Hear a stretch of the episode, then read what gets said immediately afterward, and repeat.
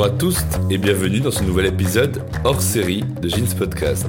On va parler de la place des femmes dans les discours publics, de féminisme intersectionnel et de convergence des luttes. Dans un contexte intersectionnel, ça signifie que les luttes contre des oppressions telles que le racisme, le sexisme, l'homophobie ou le classisme sont interdépendantes et que leur combinaison peut mener à une résistance plus puissante encore contre les structures de pouvoir établies. En gros, l'union fait la force. En tout cas, un homme militant en faveur des droits des femmes, c'est possible. À leur côté, en tant qu'allié, qui prend la parole pour la leur donner, mais sans prendre leur place. Depuis mon point de vue situé et mes privilèges, je peux avoir une écoute active. Ça veut dire être en retrait sur les sujets dont je n'ai pas fait l'expérience et ne pas accaparer la lumière.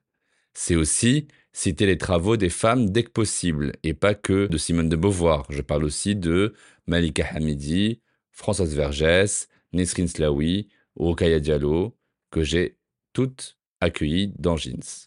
Et puis en plus, c'est un fait devenu trop évident pour qui veut bien tendre l'oreille. Combien de femmes ont eu la Palme d'Or au Festival de Cannes? 3. Jane Campion, Julia Ducournau et Justine Trier. Combien de rues portent des noms de femmes en France? 4%. Combien de femmes étaient invitées sur le plateau de Pascal Pro sur CNews pour parler de ménopause? Lors de la journée mondiale de la ménopause ce 18 octobre 2023 Zéro. En revanche, il y avait six hommes pour en débattre. Ça se complique quand on sait qu'il y a des femmes qui sont transphobes, par exemple. Donc plus que d'être un allié des femmes, c'est être un allié du féminisme. Être allié, c'est comprendre qu'on n'a pas besoin d'être une personne qui a un vécu ou une identité différente de la mienne pour me battre pour qu'elle puisse vivre pleinement son identité. C'est prendre à sa charge une mission qui ne concerne pas seulement notre petit nombril. C'est se charger d'énergie positive et d'empathie et d'amour pour se battre pour des valeurs d'égalité, de justice et d'équité. Mais alors, que peut-on s'apporter mutuellement entre une féministe blanche et un homme racisé, par exemple Pour répondre à cette question, je suis honoré d'accueillir une reine du podcast français, une féministe reconnue, Lorraine Bastide. Lorraine Bastide est une journaliste, autrice et productrice française, reconnue pour son engagement féministe. Ancienne rédactrice en chef du magazine Elle, elle a gagné en notoriété avec son podcast La Poudre. Bienvenue dans La Poudre, une conversation intime, profonde, avec des femmes artistes activistes, politiques, des femmes inspirantes, des femmes puissantes. Comment sont-elles devenues femmes? Contre quoi ont-elles résisté? Que crient-elles? Que rêvent-elles? Que lisent-elles? En plus de ses réalisations médiatiques, elle a écrit plusieurs ouvrages, dont le roman 2060, qui vient de sortir et qui reflète son talent diversifié. Merci beaucoup Lorraine d'avoir accepté mon invitation dans Jeans. Bah, merci à toi de, de m'avoir conviée, je suis ravie d'être ici. Alors tu le sais très bien, Lorraine, on vit dans un monde de l'urgence et de la priorité. Avec toutes les luttes pour les droits humains, beaucoup choisissent de défendre leur paroisse ou les intérêts de ceux qui leur ressemblent. Je suis une femme hétéro-blanche, donc je marche pour mes droits de femme d'abord. On verra par la suite pour les personnes noires, les homos et les personnes handicapées. Mais si on veut se battre pour les droits de tout le monde, comment on fait? Comment on réalise la fameuse convergence des luttes?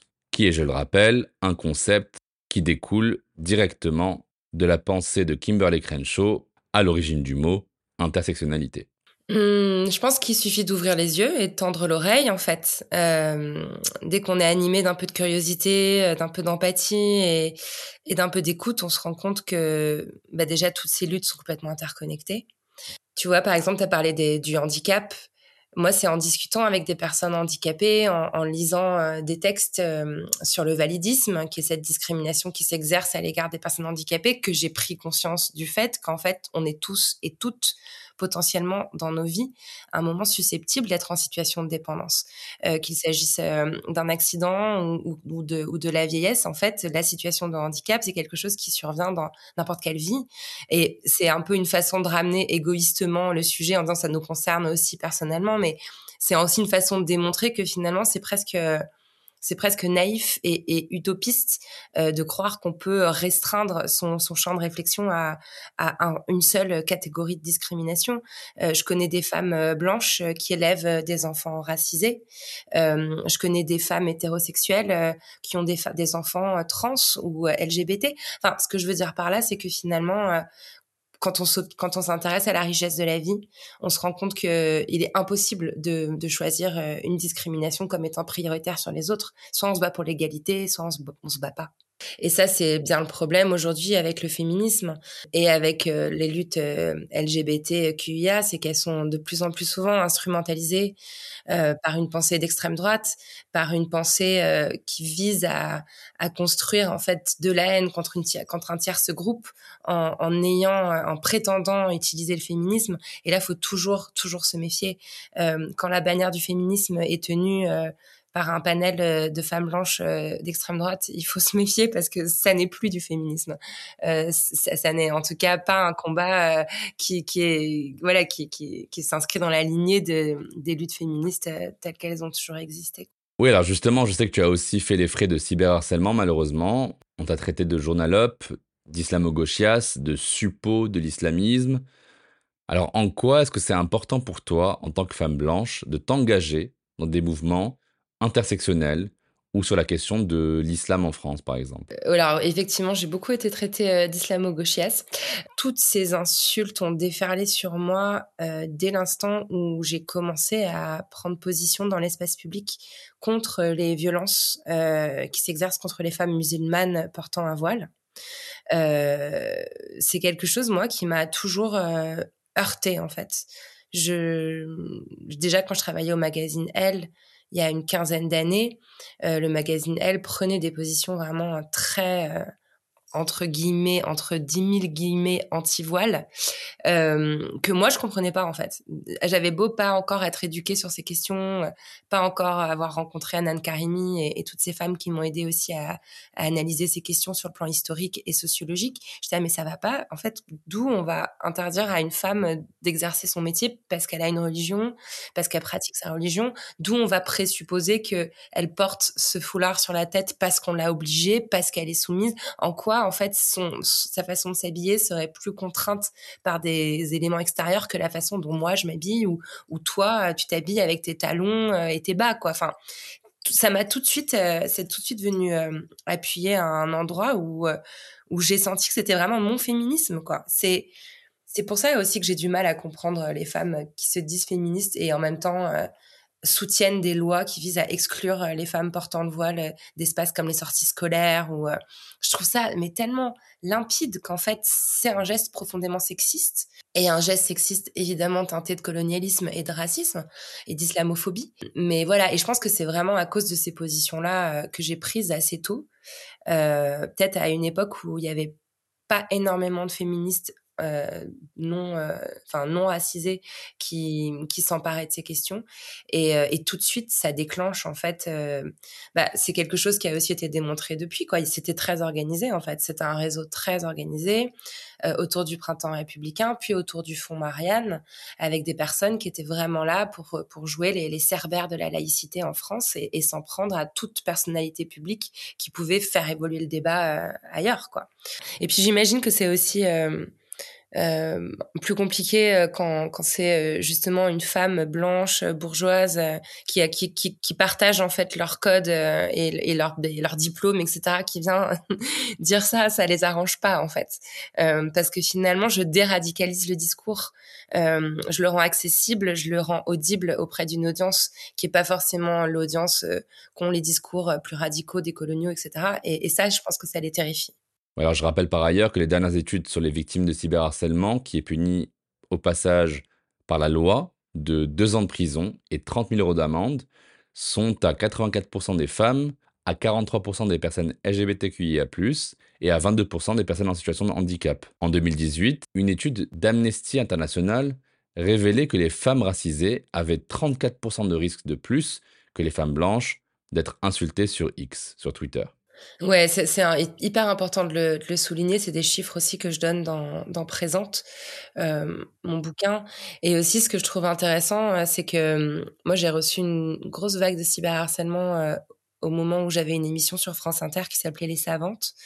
Et, euh, et j'étais harcelée euh, suite à deux euh, rencontres, celle avec Anan Karimi, donc qui est maîtresse de conférence à l'université de Strasbourg, sociologue et spécialiste justement de ces questions de liberté des femmes musulmanes dans l'espace public. Puis Maboula Soumaoro, euh, qui est aussi une grande, elle est, elle est linguiste, je crois à l'origine, euh, américaniste. Et en fait, c'était intéressant de voir la, la, donc on a été toutes les trois euh, cyberharcelées, toutes les trois insultées, mais il y avait en fait une différente teneur dans les insultes qu'on recevait. C'est-à-dire que moi, en fait, on me traite de, on dit que je suis stupide.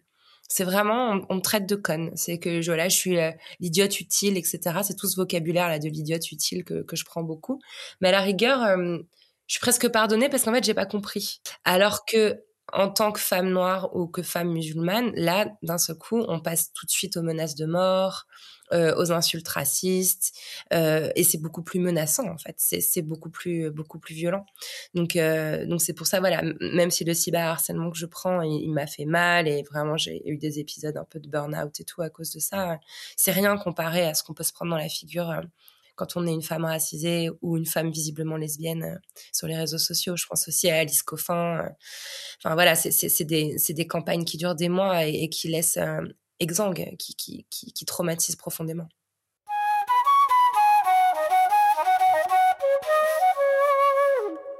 Alors dans les médias, comme on l'a vu dans l'épisode précédent, les femmes racisées et ou musulmanes brillent par leur absence. Une enquête du service Check News du journal Libération a démontré que entre le 11 et le 16 octobre 2019, 85 débats sur le port du voile ont été organisés sur les quatre principales chaînes d'information françaises.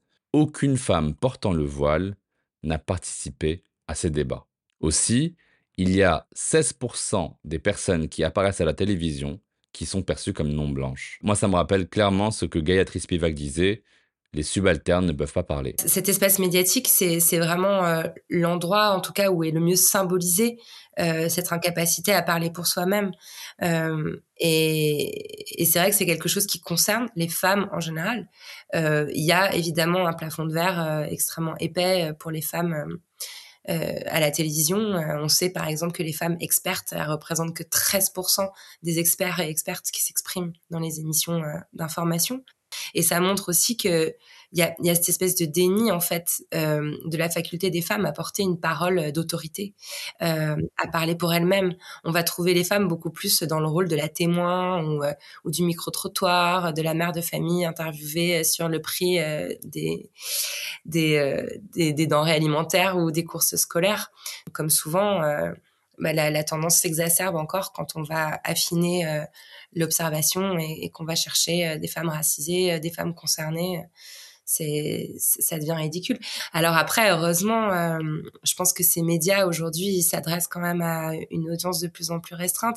Il faut pas, il faut pas minimiser l'impact qu'a la télévision hein, sur l'opinion publique. Malheureusement, c'est encore très fort. Mais bon, tu bien placé pour savoir qu'on a aussi euh, euh, créé plein d'espaces alternatifs justement pour venir un peu pallier tout ça, quoi.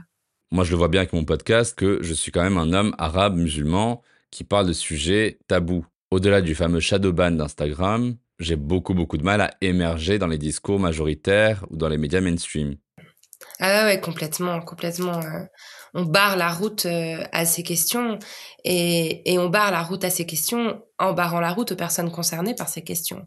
Et tu as, raison de le souligner. Euh, si la presse féminine traite si mal les sujets serait-ce que même euh, beauté euh, concernant euh, les femmes noires, c'est qu'en fait, dans les rédactions, il n'y a pas de femmes noires. Et c'est effectivement, tu devrais pouvoir faire ton métier, interviewer des gens, exposer une expertise dans les médias mainstream.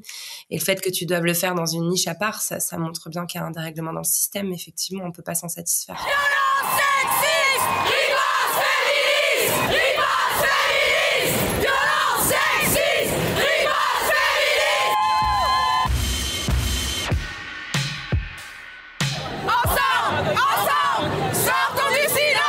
Mais alors comment tu imagines une collaboration entre une femme blanche comme toi et un homme arabe musulman comme moi dans la lutte contre l'oppression et la discrimination? Comment nos luttes peuvent-elles se renforcer mutuellement? Comment une femme blanche peut être une alliée efficace pour les personnes racisées Et vice-versa, comment moi, je peux être, euh, en tant qu'homme, un allié efficace dans la lutte contre le sexisme et la misogynie? Euh, bah parce que c'est la même chose euh, parce que dire le fait que tu sois assigné à certains rôles dans la société euh, le fait que qu'on qu'on attende de toi un certain type de qualité euh, etc c'est vraiment la, la, structuration sexiste du monde qui qui, qui t'opprime. Et c'est la même pour moi. Donc on est on est écrasé sous le sous le même joug. Euh, évidemment je suis pas concernée par les questions de racisme et, les questions coloniales.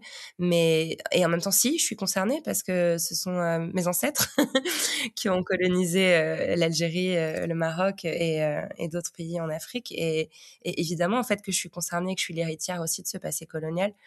Donc en fait, je pense encore une fois que la simple observation du réel et, sortir en fait des, idées toutes faites et des idées préconçues pour un tout petit peu pousser la réflexion, ça permet de très très vite arriver à la conclusion qu'on qu'on aspire euh, vers euh, la même liberté, qu'on vit dans le même monde, qu'on est les héritiers de la même histoire, euh, qu'on vit dans le même espace public, qu'on est soumis aux mêmes lois et que c'est ensemble qu'il faut qu'on se batte pour que, pour que ce monde-là évolue.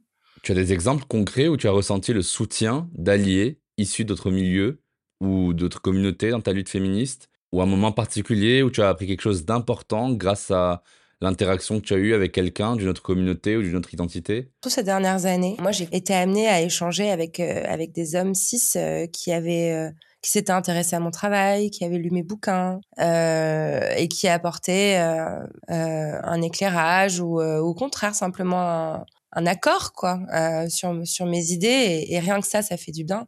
Moi à chaque fois enfin c'est vrai qu'on a on, rappelle souvent on va pas leur donner des médailles etc mais n'empêche que ça fait toujours plaisir de voir euh, des hommes euh, qui sont rares dans le public de mes de mes conférences. Et, et voilà c'est c'est toujours bon signe. Même si généralement quand il y a un homme qui me lit ou, ou qui vient à mes conférences c'est que derrière il y a une femme qui l'a poussé à y aller euh, même si je précise qu'il y a qu'il y a toujours eu, euh, euh, j'ai toujours eu une audience très fidèle d'hommes gays dans de la poudre. Je sais que c'est aussi au tout début du podcast, il n'y avait pas énormément d'espace où on parlait de genre. Entre entre temps, il y en a beaucoup qui se sont créés et, heureusement. Mais je sais que la poudre a aussi permis à, à beaucoup de, de, jeunes hommes gays d'avoir accès à certains contenus, à des recommandations de livres, etc. Et, voilà, et l'interaction a existé dès le départ. Mais après, voilà, dans la poudre elle-même, moi, le principe que j'ai que j'ai que j'ai eu de, lire et de recevoir et d'interviewer des femmes euh, qui étaient à l'intersection euh, de discrimination qui n'étaient pas forcément euh, connues par moi, bah, ça m'a énormément fait grandir. donc voilà, moi, je me considère depuis toujours alliée même si je sais que cette question de le terme allié fait un peu débat aussi. Je me rappelle en avoir parlé avec Fania Noël, qui a une approche très intéressante de cette question. Et voilà, moi je l'emploie parce que les gens comprennent ce que ça veut dire, mais mais je suis aussi sensible aux critiques de ce que peuvent euh, induire ce mot. Euh, mais en tout cas, voilà, je me suis toujours sentie alliée des, des luttes antiracistes. Après, voilà, je pense qu'on peut aussi distinguer euh, être allié d'une lutte et marcher à côté d'une personne dont on comprend euh, la, la, colère, la détresse, euh, la, la, souffrance, sans forcément prétendre la, la vivre soi. Ou, voilà, on, on, peut pas se mettre à la place d'eux, mais on peut quand même comprendre. Et moi, je revendique aussi, euh, par exemple, moi, je, je, ressens un, lien très fort avec Assa Traoré. Euh, qui existe depuis des années. Enfin, voilà, moi je la considère presque comme une sœur. Et évidemment, moi je sais pas ce que c'est d'être un homme racisé dans l'espace public euh, d'être contrôlé au faciès et de risquer de mourir euh, sous les coups des policiers. Mais par contre, je sais ce que c'est d'avoir une sœur euh, tuée brutalement, en fait. Et je sais ce que c'est que de comprendre que la mort de son frère ou de sa sœur a un caractère systémique, un caractère politique, et d'avoir envie de se battre pour ça. Et, et voilà, je, je, peux pas comprendre exactement la peine d'Assa, mais je comprends le moteur de sa lutte.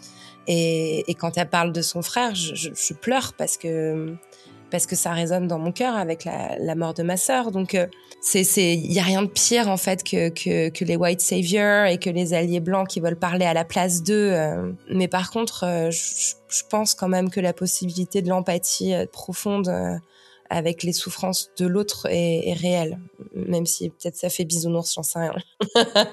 Il y a aussi des personnes qui me disent très clairement qu'il n'existera jamais de convergence des luttes, qu'ils n'y croient pas, que c'est impossible pour elle parce que tout simplement, on ne pourra jamais vivre les oppressions que ces personnes vivent à l'intersection, encore plus à même d'être euh, sans privilège euh, dans ce système hétérosis patriarcal, raciste, validiste, islamophobe, antisémite, etc. etc.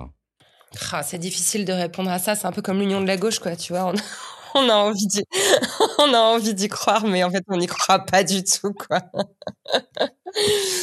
Donc, euh, en tout cas, moi, il y a un truc pour moi qui est évident, qui est limpide, c'est que euh, qu'on soit euh, une femme blanche, un homme racisé, une personne handicapée, une personne LGBT, une personne pauvre, une personne avec ne serait-ce qu'une santé, ben, en fait, on est tous concernés par la montée de l'extrême droite. Il y a quand même un ennemi commun à, nous tous et toutes, qui est le fascisme.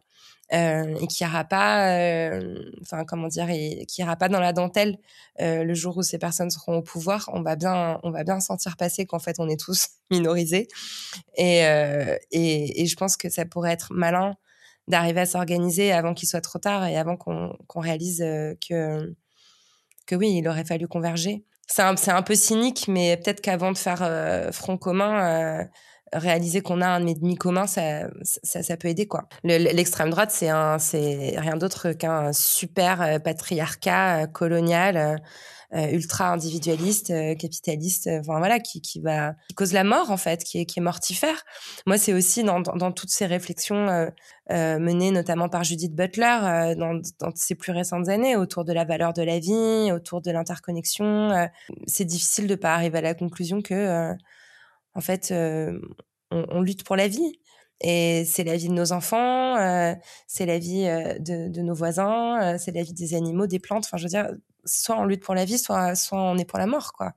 Et, et ça paraît encore une fois bisounours. Et je sais que, par exemple, après le massacre du 7 octobre euh, et la et la l'attaque euh, d'Israël contre la Palestine quand on a vu émerger euh, les premières images de Gaza sous les bombes et, évidemment l'immense colère qu'ont suscité ces images il y a un texte de Judith Butler sur la non-violence qui a commencé à circuler sur lequel je me suis jetée goulûment parce qu'évidemment que voilà la non-violence c'est la clé c'est super.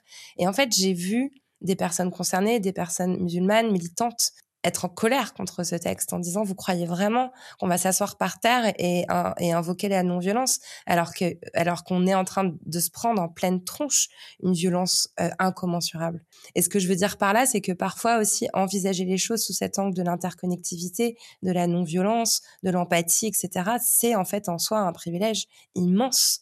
Euh, c'est tellement plus facile de voir les choses de cette de cette façon quand on est comme je le suis là. Euh, assise au chaud dans sa maison, quoi je peux comprendre aussi des positions plus radicales, plus rigides, de non-mixité, de non-convergence des luttes, de radicalité politique, parce qu'il y, a des, il y a des positionnements, en fait, où, où cette position est la seule valable. Comment, à l'inverse, on peut se prémunir contre le mansplaining? Moi qui t'explique par A plus B comment fonctionne ton utérus pendant tes règles, ou contre le white-splaining, exemple, toi qui, un peu bourré en soirée, me dis que je suis un peu bête de croire en Dieu. ben, comment c'est, difficile hein, parce que c'est quand même des, des, plaies de ce monde qui sont bien ancrées quoi. waouh, le mansplaining ça m'arrive encore tellement souvent, c'est incroyable hein, des mecs euh, ils se sentent complètement autorisés à m'étaler euh, leur point de vue sur le féminisme. si par malheur ils ont écouté un demi-podcast ou, euh, ou lu euh, deux lignes d'une interview, enfin c'est c'est c'est assez fou quoi. Donc non non très très souvent encore je me trouve confrontée à, des mecs qui me font 45 minutes sur le féminisme et, sur je desserre ma cause et etc. Moi, je m'en prémunis en général en disant euh, que je travaille pas le soir et le week-end, par exemple. Genre vraiment si si, on commence à vouloir me, me, lancer en, sur un débat sur la question féministe ou autre, euh, je dis non là vraiment désolée, je je travaille pas là ce soir donc je vais juste pas t'écouter, pas te répondre et retourner euh, vaquer mes occupations. Voilà, après, peut-être aussi parfois, euh, quand si on est un peu en forme, si on a dormi 8 heures, mais qu'on a bien bu son litre et demi d'eau dans la journée, qu'on se sent disposé, qu'on a 5 minutes devant soi, parfois on peut aussi lire dans ces tentatives euh, une volonté de, de, bien faire, même si elle est maladroite, et, euh, et un intérêt, etc. Donc ça peut aussi être l'occasion d'éclairer quelqu'un, de lui tendre la main, de lui dire, tu vois, j'apprécie ton intérêt pour ces questions, mais regarde, tu viens de parler pendant 30 minutes alors que moi j'ai parlé deux minutes. Tu vois pas qu'il y a potentiellement un petit problème? Est-ce que tu as déjà été déçu par euh, une personne que tu estimais comme féministe euh, Qu'est-ce que tu ferais si tu entendais un discours transphobe de leur part, par exemple, ou un discours antisémite de leur part? Moi, ces derniers temps, je t'avoue que j'ai été confrontée parfois à des discours antisémites, vu la, l'actualité et ce qui se passe. Et c'est des choses qui me choquent profondément, que j'essaye de, toujours relever, mais encore une fois en essayant aussi de, tenir compte des situations, des parcours individuels, etc. mais je pense que justement, en restant un petit peu à l'écart des espaces militants, je m'en préserve un peu. Moi, je, je, je, je unfollow, je mets en sourdine beaucoup. Euh, voilà, quand, quand, quand, quand, je vois passer du, de la transphobie, euh, je, je, reporte, euh, je, je dénonce sur Instagram ou autre parce que c'est des choses qui, qui me rendent malade et je trouve ça dingue que ces discours aient tellement pignon sur rue.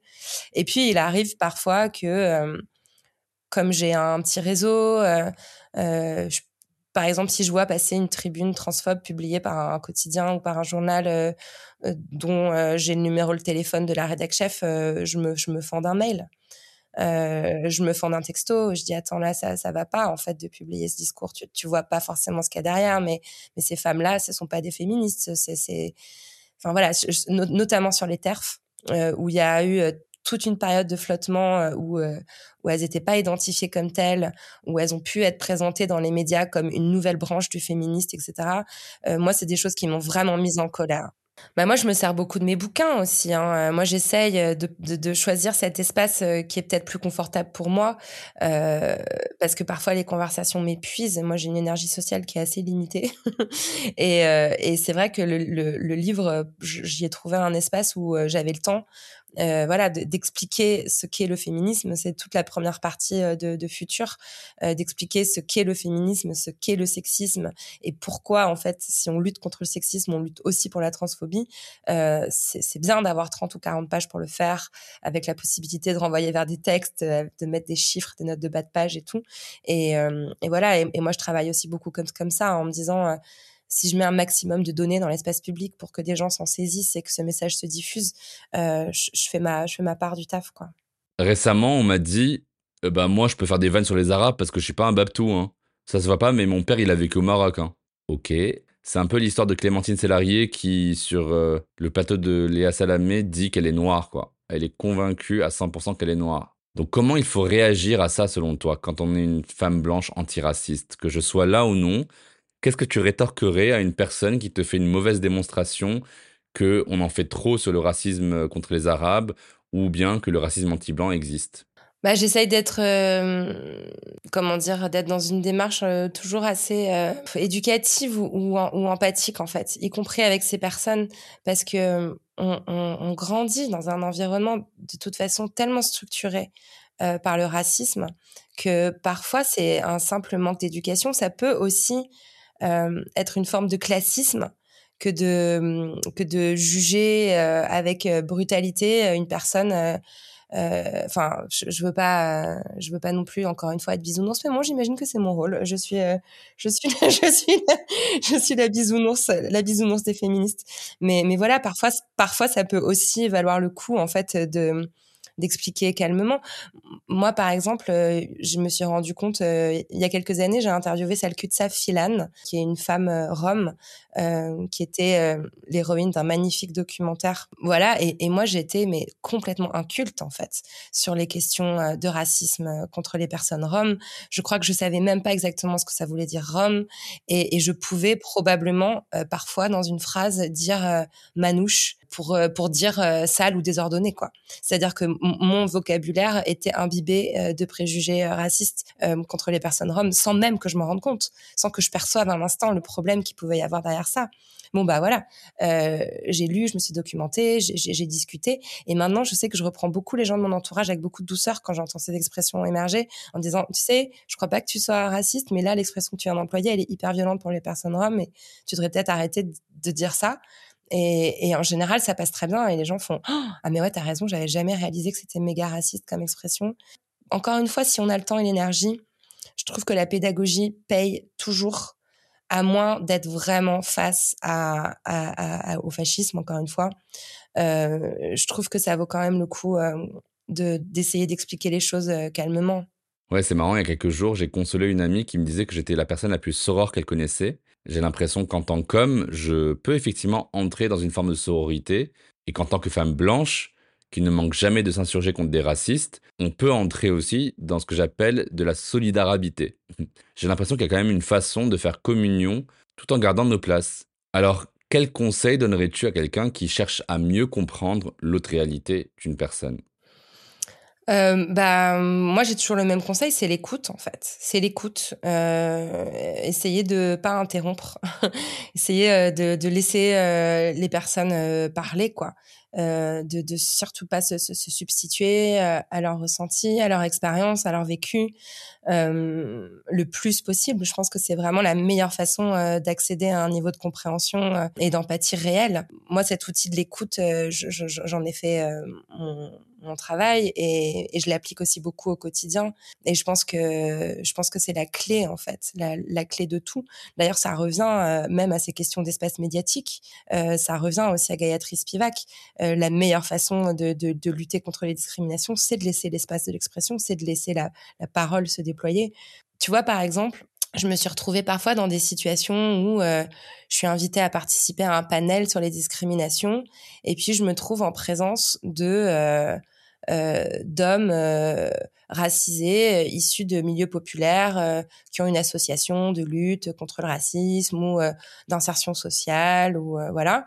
Et je me rends compte que moi par euh, mes diplômes, par euh, ma façon de m'exprimer, etc. Je suis en totale harmonie avec les personnes qui nous ont convoqués, qui veulent nous écouter. Donc, je vais avoir tendance à prendre la parole, à faire des grandes phrases, à beaucoup occuper l'espace, avec des grands discours très justes et des valeurs, euh, voilà. Mais à, en fait, inconsciemment, empêcher euh, ces hommes de prendre la parole parce qu'ils n'ont pas forcément les mêmes codes euh, et, et, pas forcément la même aisance sociale que moi je vais avoir euh, à parler dans un salon avec des dorures, etc.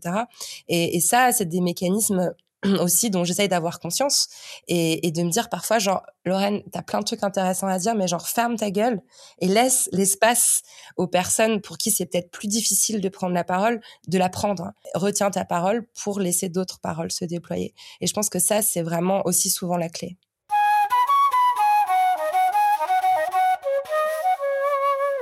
Alors pour finir tu as récemment sorti un roman qui s'appelle 2060 qui parle de fin du monde et de féminisme en gros donc comment tu envisages un futur collaboratif, une utopie féministe, et puis bien sûr, comment tu envisages l'avenir de cette convergence des luttes? Euh, à travers le prisme de l'écologie. Euh, c'est aussi euh, ce que j'ai voulu faire dans 2060. Euh, moi, je me suis rendu compte quand même que ces dernières années, mes, mes angoisses et mes urgences politiques, elles se sont orientées de plus en plus vers, euh, vers l'urgence climatique. Euh, et puis, moi, vraiment, la rencontre euh, féministe qui m'a le plus bouleversée et qui a le plus fait bouger mes lignes euh, ces dernières années, c'est Fatima Wassak. Euh, voilà, la, la, puissance des mers, l'écologie pirate, Front de mer, Vert Dragon, ce, tiers-lieu qu'elle a créé, qu'elle a co-créé avec Front de mer et Alternativa à Bagnolet. Pour moi, c'est des lieux qui sont emblématiques de ce que devraient être nos luttes demain, c'est-à-dire des luttes pour la vie euh, et pour la justice. En fait, si on se bat pour la justice et pour l'égalité, tout est dit. C'est pas la peine de, de, rajouter 15 euh, adjectifs derrière, quoi. On se bat pour la justice, donc on se bat pour le droit de tous les enfants à respirer un bon air euh, et à manger une alimentation saine. Euh, on se bat pour euh, l'égalité entre tous les citoyens et les citoyennes, à pouvoir être dans l'espace public sans, risquer pour leur vie. Et quand on en revient en fait à ces termes basiques, on, arrive à la conclusion qu'on peut pas lutter pour les droits des femmes sans lutter contre le racisme et sans lutter contre le, le, la, la, folie de, de, de, nos dirigeants et de nos gouvernants euh, concernant euh, le climat. Et j'espère, j'espère que euh, bah, que l'écoféminisme, que toute cette pensée en fait qui englobe tout ça va s'imposer à la fois dans les milieux écologistes et dans les milieux féministes. Et quelque part, j'ai l'impression que c'est de plus en plus le cas, même si ça reste encore marginal. Euh, je vois quand même de plus en plus de jeunes militantes féministes euh, comme Camille Etienne, euh, qui, qui, sont vraiment viscéralement féministe et vice versa. Je vois de plus en plus de grandes voix féministes être aussi porteur, porteuse d'un message écologiste. Donc, voilà, pour moi, le défi de demain, de demain c'est vraiment ça, quoi. Avec évidemment la lutte contre le fascisme qui, qui continue d'être mon, mon obsession quotidienne. Nous allons conclure, mais avant, dans chaque épisode de Jeans, on déconstruit ensemble un mythe ou un mytho qu'on m'a dit ou que j'ai souvent entendu. Il y avait cette femme blanche, féministe, revendiquée, qui m'a dit un jour Non mais c'est malheureux ce qui arrive à ces meufs musulmanes là, mais tu comprends bien que moi j'y peux rien, je peux rien y faire. J'ai choisi ma bataille et clairement, je me sens pas légitime pour qu'elles accèdent ou non à leurs droits. C'est sûr que si j'étais musulman, je t'aurais dit autre chose. Qu'est-ce que tu lui aurais répondu à ma place? Oh là là, euh... J'aurais répondu euh, va lire le bouquin de Hanan Karimi, Les femmes musulmanes ne sont-elles pas des femmes? Euh, qui est exactement la réponse très précise euh, à ce à cet euh, argument-là. Voilà, enfin si tu considères euh, que ta lutte en tant que femme ne concerne pas les femmes musulmanes, ça veut dire que pour toi les femmes musulmanes ne sont pas des femmes. Est-ce que c'est vraiment le message que tu as envie de porter? Est-ce que tu veux bien essayer de réfléchir deux secondes à ce que tu viens de dire? Il y a énormément de ressources, il y a aussi plein de ressources sur le site de la Lab. Et, voilà, et encore une fois, je crois que c'est vraiment une question d'éducation et une question d'enlever ses œillères et, euh, et, de se débarrasser de tout un tas de préjugés coloniaux euh, pour, euh, pour arriver à, à la conclusion logique qu'il n'y a pas de lutte féministe sans les femmes musulmanes. Lorraine, merci mille fois d'avoir répondu à mes questions. C'était un plaisir. Bah, merci à toi, Jamal, vraiment. Et merci pour ton travail et, et pour ton invitation. Je suis, je suis super honorée d'être dans, dans Jeans aujourd'hui. Merci beaucoup. Merci pour ces mots. Merci d'avoir écouté cet épisode inédit et hors série de Jeans Podcast. Que vous soyez sur Spotify, Apple Podcast, Google Podcast, Deezer ou autre, n'oubliez pas de vous abonner au podcast Jeans et de laisser vos questions, vos commentaires. Mettez 5 étoiles sur toutes les plateformes Abonnez-vous au compte at jeans-du-bas podcast sur Instagram. Poursuivez votre écoute de Jeans avec tous les épisodes disponibles. Partagez autour de vous, car il y a sûrement quelqu'un quelque part qui a besoin de ce message d'amour et de paix. À bientôt dans Jeans Podcast.